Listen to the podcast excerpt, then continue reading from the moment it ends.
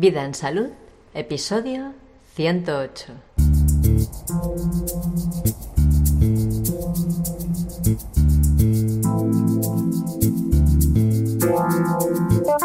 La sobrecarga electromagnética.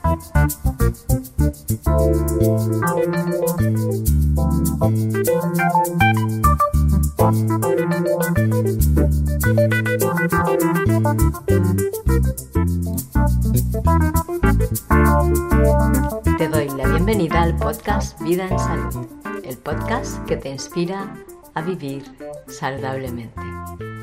Esta propuesta es mi iniciativa y yo soy Diana Valeria. Y aunque el paradigma establecido vincula la salud solamente a la medicina, la enfermedad, los medicamentos, los tratamientos, las terapias y los diagnósticos, aquí creemos que esta visión no engloba lo que realmente implica la salud. Así que extraemos la salud de la parcela de la sanidad en que ha sido arrinconada y la centramos en el ser, sus circunstancias y el entorno en que vive conectándola a todos los aspectos de la vida.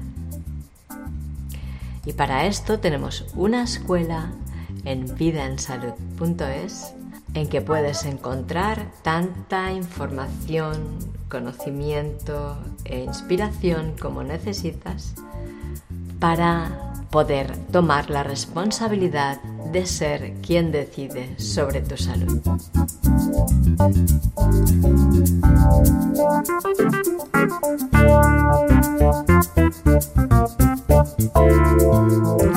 Hoy quiero hablarte de qué es la sobrecarga electromagnética, cómo nos afecta y cómo podemos medirla.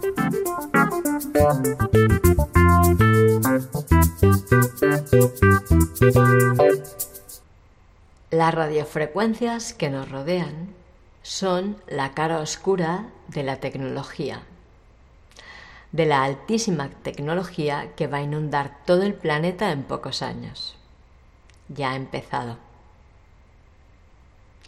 Mientras nuestra atención es distraída con un virus inocuo, de muy dudosa reputación y de muy oscuro origen, nuestro planeta va siendo blindado por áreas con potentes antenas destinadas a captar la señal de alta intensidad proveniente de los satélites que Elon Musk tiene el privilegio de poder lanzar al espacio para implementar un escudo tecnológico que delimite la estratosfera y nos aísle del resto del universo.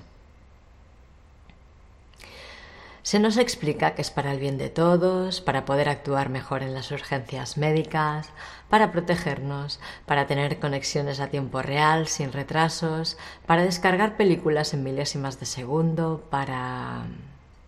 paparruchas. Son para experimentar con nosotros. Y antes de que me acuses de estar en contra de los avances tecnológicos, Escucha lo que tengo para decirte. Y es que resulta que habitamos en un cuerpo electromagnético. Lo sabemos. Se sabe por comprobaciones científicas y porque usamos tecnología electromagnética que resuena con las frecuencias que emitimos para hacer tratamientos y diagnósticos que intervienen con nuestro campo electromagnético tales como el electrocardiograma, el encefalograma, el electroencefalograma, el electromiograma, los microondas, las corrientes, la radioterapia. Así que aquí no cabe discusión, esto es así. Pero actuamos como si no fuera así, no se tiene en cuenta.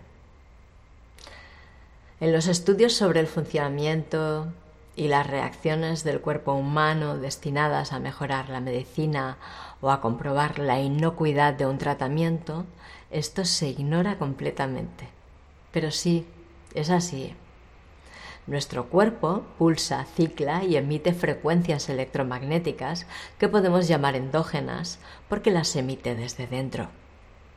Y también somos como una antena que capta frecuencias electromagnéticas exógenas que son provenientes del exterior. Esto nos permite relacionarnos y obtener información de nuestro entorno, información importante para nuestra seguridad.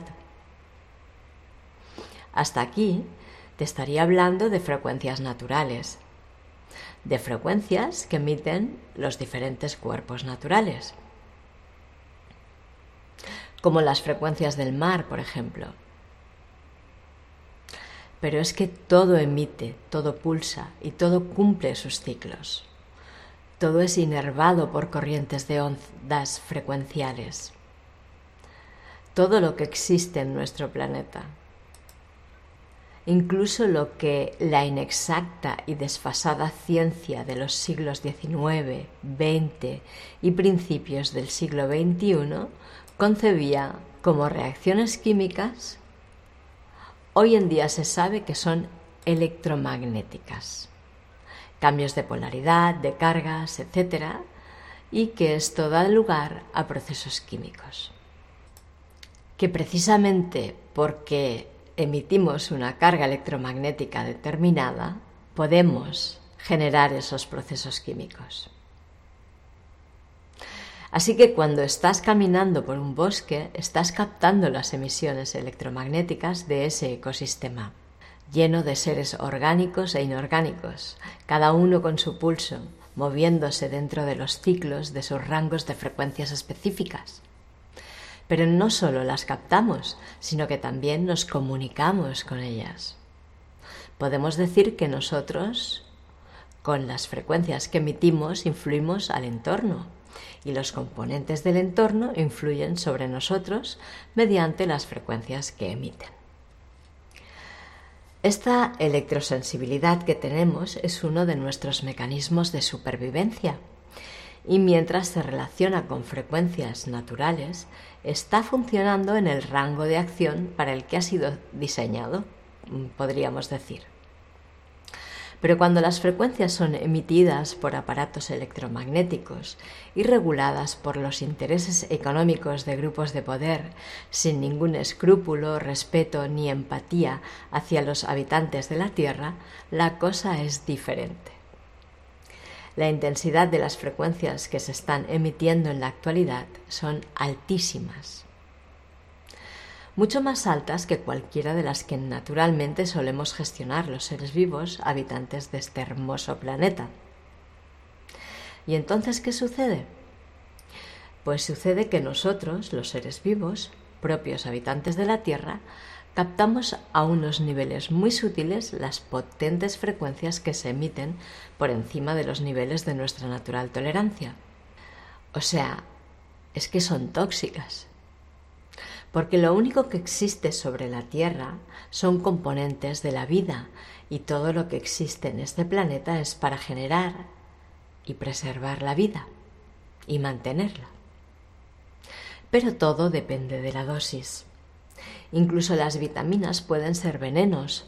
Todo depende de la dosis. Y eso pasa con las frecuencias electromagnéticas, que a según qué dosis son empáticas con la vida y a según qué dosis son un veneno. Y las altísimas frecuencias que emiten los aparatos tecnológicos de quinta generación son tóxicas por ser mucho más altas que las que nuestra biotecnología suele y está preparada para gestionar. Todos los seres vivos terrestres contamos con mecanismos endógenos de adaptación. Estos facilitan que nos adaptemos a circunstancias, situaciones y medios que no son adecuados para la vida, para el mantenimiento y perpetuación de la vida. Y poner en marcha estos mecanismos tiene un precio, si estás siguiendo el curso de Nueva Medicina Germánica de la Escuela para la Autogestión de la Salud, ya sabes que los seres vivos contamos con programas biológicos destinados a activar estos mecanismos y que cuando estos programas se ven sobreestimulados generan problemas en nosotros, incluso orgánicos. Estos programas se activan en situaciones en que tu integridad o incluso tu vida corre peligro. Cuando tienes que adaptarte a algo que supone una gran amenaza para el programa que mantiene tu vida, porque este programa también está.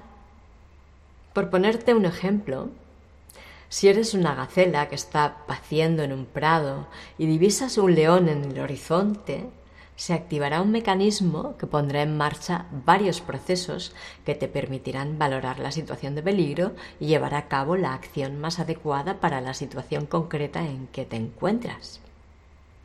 Seguramente en este caso te impulsará a salir corriendo hacia un espacio en que sabes que tienes una cierta ventaja sobre el león.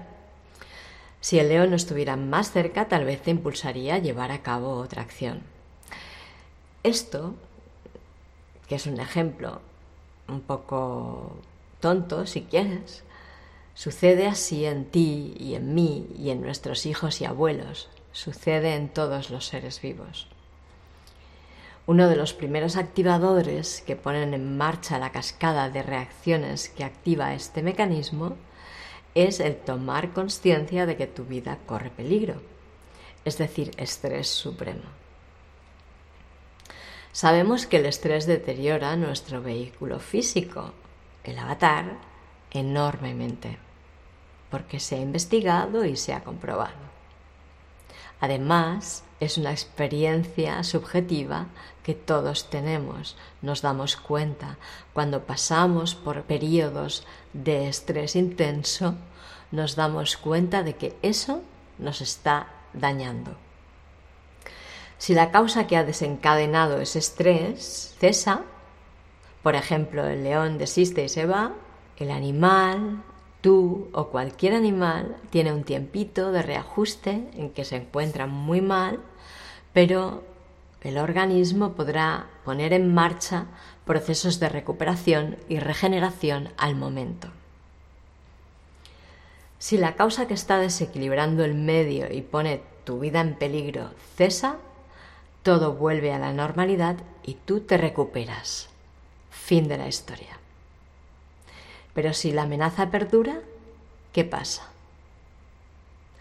El estrés se mantiene y el tremendo desgaste que tienes en esa situación va debilitándote cada vez más. ¿Por qué te desgasta? Porque tu ser está alerta en un estado de preparación para darlo todo por tu vida manteniendo un nivel de alerta, de atención y de estar a punto de hacer un esfuerzo supremo por salvarte, que requiere de la mayoría de los recursos que tienes disponibles para seguir activando las funciones que mantienen tu vida. Como la mayoría de tus recursos están ahí para atender esta situación de alarma, no están para cubrir otras necesidades más cotidianas. Digamos que en estas situaciones las funciones de mantenimiento y regulación se mantienen a mínimos. Esto no se puede sostener por mucho tiempo. Se trata de una estrategia para aplicar en momentos puntuales, si no, tu integridad puede quedar seriamente dañada o afectada mínimamente. Y esto es lo que pasa cuando estás sometido a altos niveles de radiación durante mucho tiempo, durante un tiempo sostenido. Tu organismo reconoce una amenaza y activa el programa de supervivencia en situaciones adversas. Y la amenaza no cesa, se mantiene en el tiempo, porque la radiación es emitida por las antenas día y noche y estamos expuestos a esa agresión 24/7, como dicen los servicios de atención al cliente postventa. Voy a dejarte un gráfico en las notas del programa en que puedes ver todo el espectro de frecuencias electromagnéticas que sabemos que existen. Creo que esto te ayudará a comprender un poco mejor esto que te estoy explicando. Pero total y resumiendo, que cuanto más tiempo pasas bajo la influencia de un estímulo estresante, de menos energía dispones para cubrir tus funciones vitales las funciones básicas para la vida, como pulsar el bombeo del corazón, respirar, digerir, eliminar desechos tóxicos, reproducirte o incluso descansar y dormir. Cuando el organismo lleva tiempo sometido a un ambiente inadecuado para su supervivencia, como podría ser un ambiente pobre de oxígeno o demasiado rico en CO2 o por encima de los 60 grados centígrados o de 1000 microtesla de radiación electromagnética sobrepasa la capacidad de adaptación. y el precio que tiene mantener el mecanismo de adaptación a esa circunstancia aumenta exponencialmente. Cuanto más tiempo, más caro te sale. Entonces puedes sentirte mal, desde un poco mal a muy, muy mal. Puedes sufrir fuertes dolores de cabeza, zumbido continuo en los oídos, fiebre alta, dolores e inflamación en el cuerpo, presión en el pecho y asfixia. Todo lo que tocas hace saltar chispas en tu cuerpo, mareos y vértigos, dispersión y falta de concentración, falta de memoria, depresión, problemas articulares y óseos, fibromialgia, fatiga crónica, pasando a las etiquetas diagnósticas clínicas, SQM, cáncer, etc. ¿Y cómo puedes saber si la exposición que estás recibiendo está siendo peligrosa? En principio, si sufres cualquiera de los síntomas que te acabo de comentar, tienes muchos números. Pero para asegurarte completamente, te voy a dar unas pautas a seguir que he aprendido en un grupo de Telegram que se llama Radiación no ionizante. En ese grupo comparten conocimientos sobre radiación y sobre mm, formas de protegerte de ella y sobre cómo tener alertas sobre qué pasa con la contaminación electromagnética. Te puedes descargar una aplicación para medir la radiación en la zona donde estás. Por ejemplo, te dejo los enlaces en las notas del programa, ¿vale? En vidaensalud.es barra podcast barra 108, en número 108. Entonces, te puedes descargar una aplicación que se llama Ultimate EM Detector Free. Si, esto para Android. Si tienes iOS, hay una que se llama D, D Detector, Electrosmog and Metal Detector. Puedes observar si en tu zona se presentan indicadores biológicos del ambiente, como muertes de aves, insectos, abejas.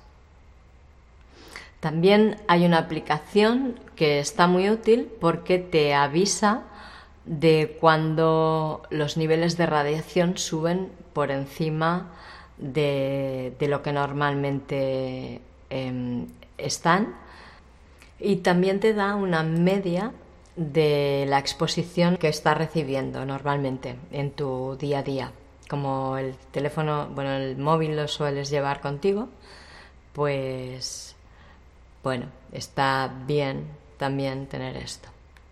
Aunque una aplicación que detecta ondas electromagnéticas en un móvil es un poco un oxímeron, porque claro, el móvil también está emitiendo. Pero por eso mide eh, bastante alto también. Y bueno, actualmente, por lo que se comenta en el grupo que te he comentado, radiación no ionizante, en ciudades como Cali, Guayaquil, porque ahí hacen recogida de datos y saben que hay ciudades como Cali, Guayaquil, Quito, Santo Domingo, Lima, Santiago, Barcelona, Houston, Toledo y varias ciudades más se están midiendo subidas de altas radiofrecuencias electromagnéticas no ionizantes. El patrón de subida es de una radiación de 40 microteslas, que es la unidad de medida, a 400 incluso hasta 1700 microteslas. En algunas ciudades varía por horas, sobre todo en la madrugada sube y en otras ciudades se mantienen en el tiempo, altas. Yo, por ejemplo, lo que he medido es que en la zona donde yo vivo suben de madrugada. También se han detectado los indicadores biológicos como grupos considerables de pájaros o de abejas o de otros insectos muertos. y según la norma de la Comisión Internacional para la Protección contra la Radiación No Ionizante, para no desarrollar cáncer junto a otros cientos de enfermedades, el valor seguro de radiación electromagnética que pueden em, soportar las formas de vida es de un microtesla. Y estamos hablando de 20 microteslas hasta 1700 en algunos casos. Yo con la APP mm, no he detectado nunca menos de 35 y lo normal es que estemos sobre 43, 50, más o menos. Esto desde la APP. También hay otro aparato que se llama mm, multímetro, que sirve para medir diferentes rangos de radiación. Y, y, este también es muy recomendable porque además te permite medir tu propia radiación, eh, o sea, qué voltaje tienes tú, ¿no? Y detectar cuando estás acumulando demasiada radiación también. Entonces, lo bueno sería que tuvieras estas apps instaladas, ¿vale? Para saber cómo está el ambiente electromagnético a tu alrededor y que tuvieras un multímetro y pudieras medir también, además de la radiación en tu entorno, pudieras medir la propia radiación de tu cuerpo para saber cuánta carga estás acumulando. Entonces, con esta información puedes hacer cosas para protegerte. Podemos incorporar algunos hábitos vitales que ayuden a nuestro organismo a expulsar tanto el exceso de radiación de nuestro cuerpo como los contaminantes que van asociados a esta tecnología de los cuales voy a hablarte en otro episodio, porque no quiero sobrecargarte de información y también te voy a dar las, las soluciones, los hábitos que puedes incorporar en el próximo episodio, porque ya llevamos un buen rato y, y bueno, también creo que toda esta información te va a servir para reflexionar en el próximo episodio hablamos de esto, de otros contaminantes que van asociados a esta tecnología y de los hábitos que puedes incorporar en tu vida para protegerte de este nuevo tóxico que tenemos. Bueno, ya hace rato que lo vamos teniendo.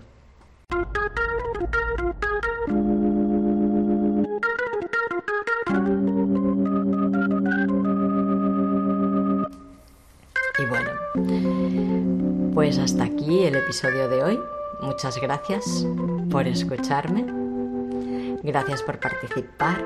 Gracias por tus reseñas y comentarios en las plataformas desde donde escuchas el podcast. Gracias por todos me gustas. Gracias por compartir el podcast.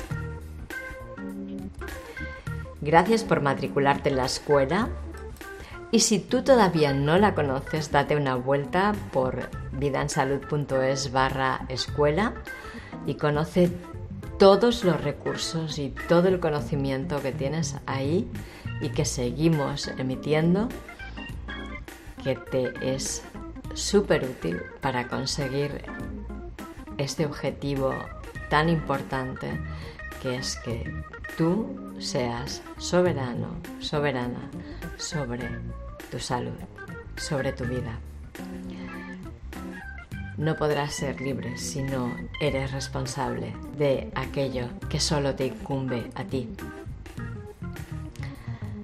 Pues eso lo dicho, muchas gracias por haberte matriculado en la academia si lo has hecho.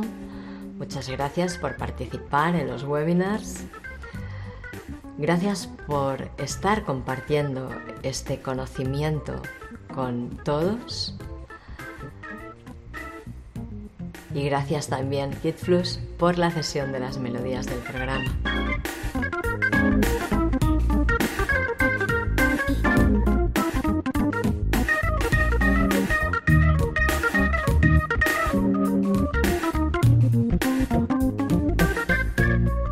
Quieres mantenerte en contacto con todas las propuestas que estamos haciendo, que no son pocas, lo mejor que puedes hacer es suscribirte en vidaensalud.es barra suscripción.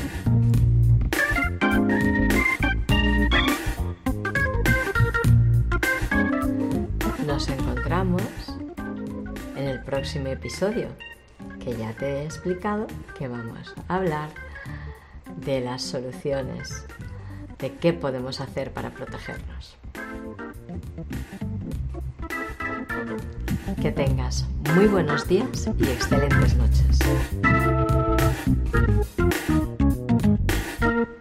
Hasta la próxima.